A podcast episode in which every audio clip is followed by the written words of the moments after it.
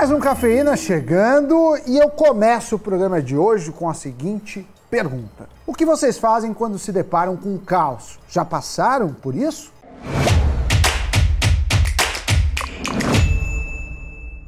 Olha, é difícil prever tempos de caos. E até por isso a gente pode se surpreender com a reação que acaba tendo numa situação fora do controle. Tem quem reaja de forma muito racional, quem responda de maneira completamente irracional, enfim. Às vezes é num momento de desespero que, sem tempo para pensar, para processar a informação direito, a gente pode fazer bobagem e reagir de maneira inesperada. Daniel Kahneman, que é Nobel de Economia, também psicólogo e estudioso de finanças comportamentais, disse, Doni, que somos ótimos em desesperar e tomar decisões erradas nesses momentos. E por que estamos falando disso?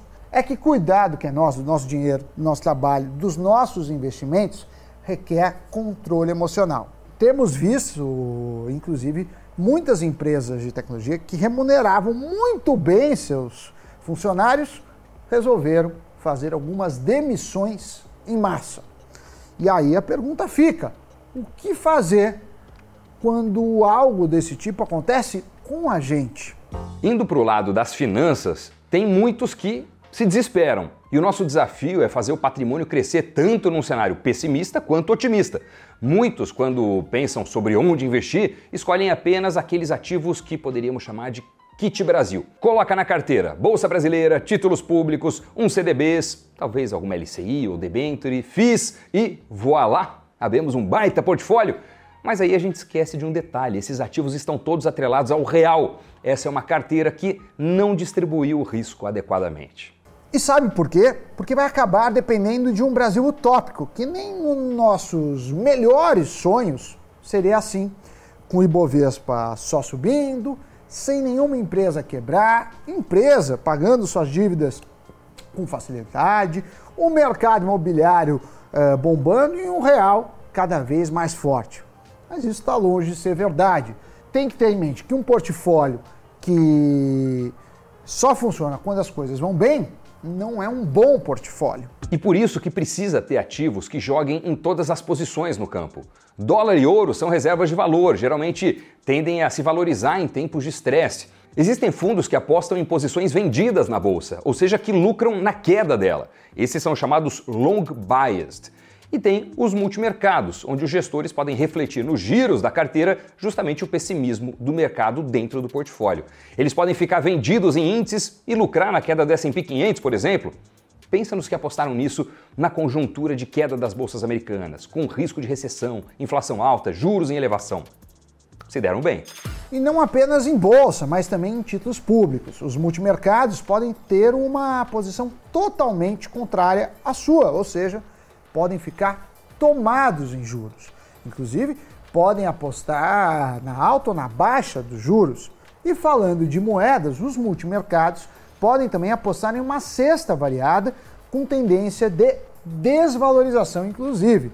Ou seja, eles podem fazer a diversificação geográfica. Então, Doni, um dos motivos para ter multimercados na carteira é justamente esse, ele poder surfar e talvez não é, sumir no caos. Exatamente. Esse tipo de investimento não depende de otimismo para crescer. E como o mercado é cíclico, os bons gestores surfam com ou sem onda. Se a maré está calma, vai destendar pérola mesmo.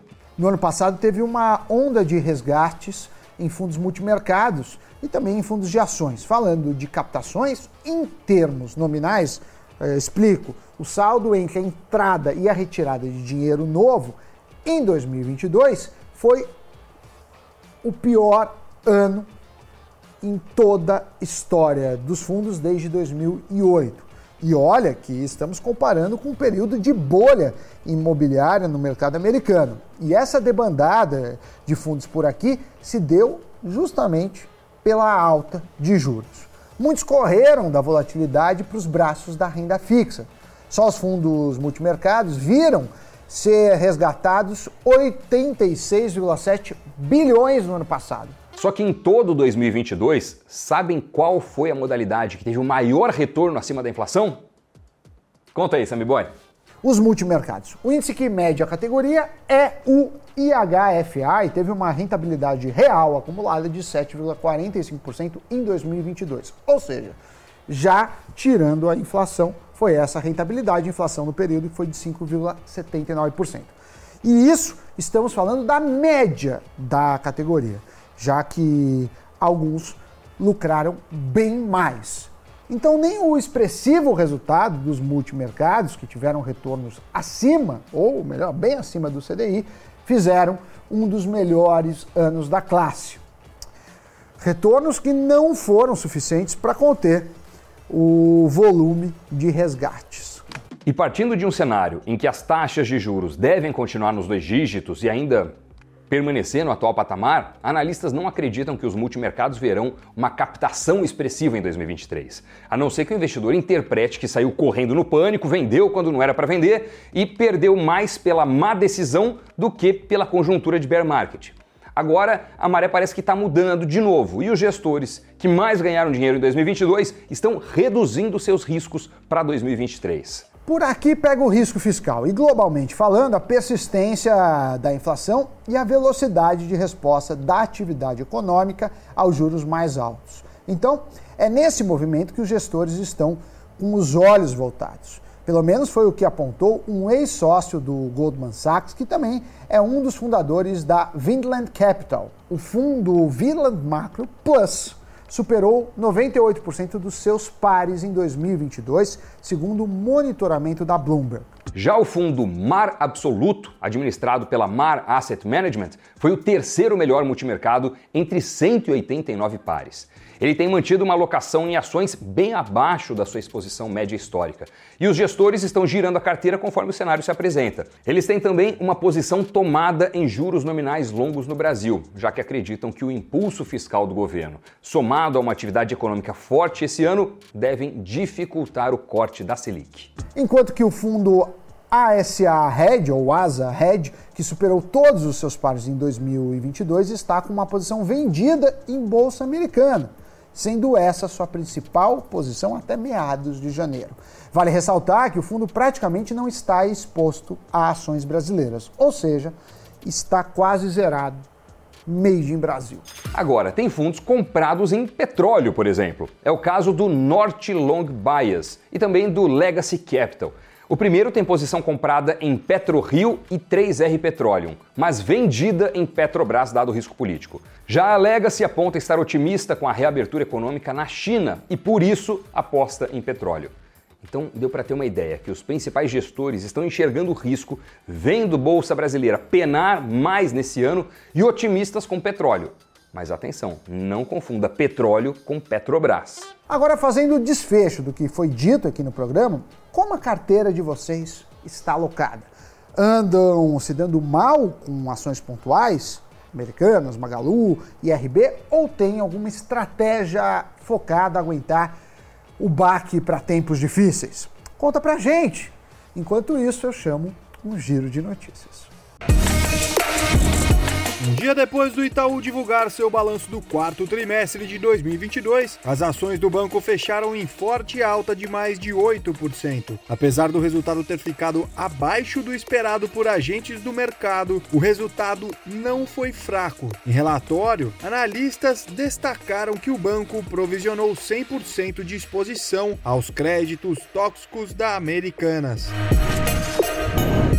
O novo título do Tesouro Direto voltado para a aposentadoria, Tesouro Renda Mais, levantou investimentos de 60,03 milhões de reais na primeira semana de negociação na B3. O papel passou a ser negociado na Bolsa Brasileira no dia 30 de janeiro. O montante representa 12,64% do total das vendas líquidas de todos os títulos do Tesouro no período.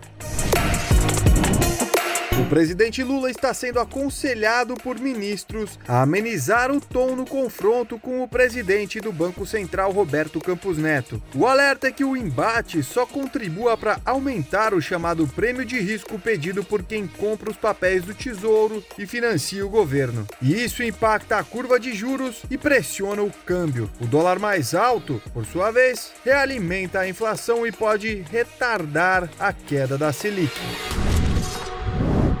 Notícias giradas, muito obrigado a você que nos acompanhou neste Cafeína. Muito obrigado por se inscrever no nosso canal, por deixar o seu like nesse vídeo, seu comentário, sempre que achar relevante, conveniente. A gente lê tudo, tá bom, pessoal? Obrigado mesmo, bons investimentos e até o próximo programa. Tchau!